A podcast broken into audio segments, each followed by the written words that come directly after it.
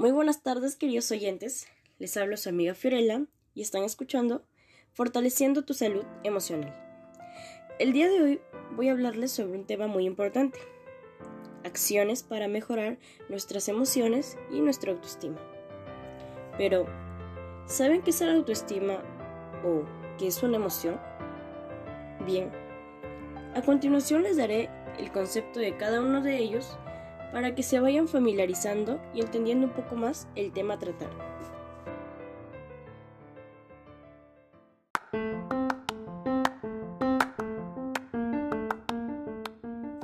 Primero, el autoestima. Es aquella valoración, percepción o juicio, ya sea positivo o negativo, que una persona hace de sí misma en función de la evaluación de sus pensamientos, sentimientos y experiencias.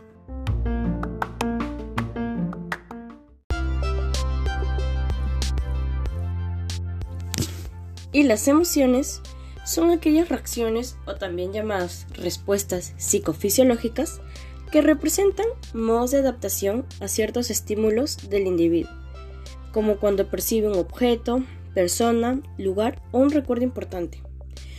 Un ejemplo es el después de tanto tiempo ver a un ser querido, nos vamos a sentir muy alegres, muy contentos.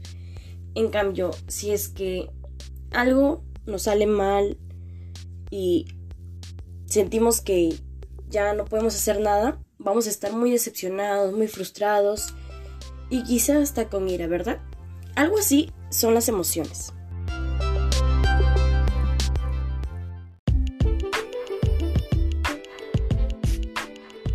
Ahora, ¿qué hacemos para mejorar nuestra autoestima y emociones?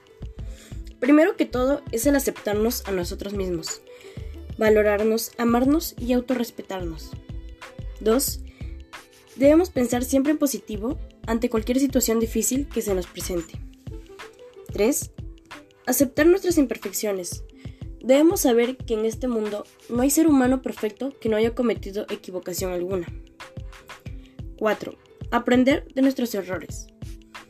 De hecho, este tip es muy importante, ya que quizá a muchos nos ha pasado que eh, intentamos hacer algo y nos sale mal ya fue, nos quedamos estancados ahí, tiramos todo por la borda y ya. Pero en realidad deberíamos tener este pensamiento. Decir, ya, lo hecho hecho está, pero ahora, ¿qué podemos hacer, no?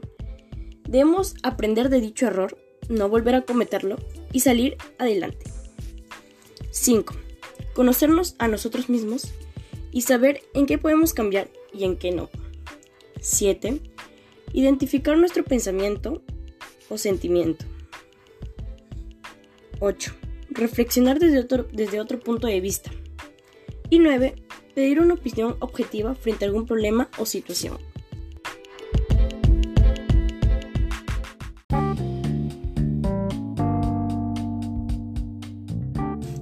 Bueno, mis lindos oyentes, hemos llegado al final del programa.